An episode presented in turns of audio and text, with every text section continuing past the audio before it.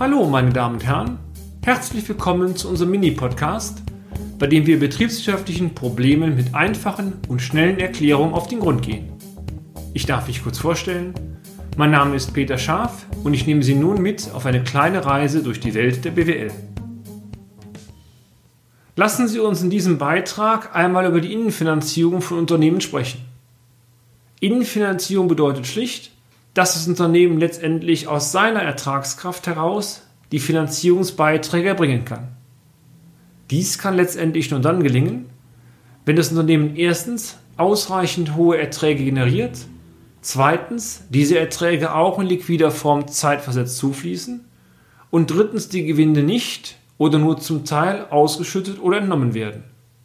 Da in der Gewinn- und Verlustrechnung auch die Abschreibung als Aufwand verbucht wird, diese aber liquiditätsmäßig nicht abschließt, wird die Finanzierungskraft Unternehmen letztendlich am Cashflow, das heißt der Addition von Ergebnis zuzüglich der Abschreibung fixiert.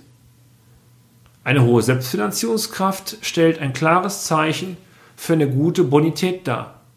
Tipp: Nutzen Sie gerade wirtschaftlich starke Jahre dafür, Verbindlichkeiten zu reduzieren Eigenkapital zu stärken und liquide Mittel anzusparen.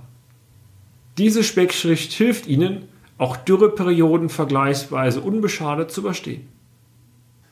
Und damit sind wir auch schon wieder am Ende des heutigen Podcasts. Haben wir Interesse geweckt? Fein. Dann besuchen Sie uns doch einmal auf unserer Homepage unter www.scharf-office.de und schalten Sie auch beim nächsten Mal wieder ein für eine kleine Reise in die Welt der BWL. Ihr Peter Scharf.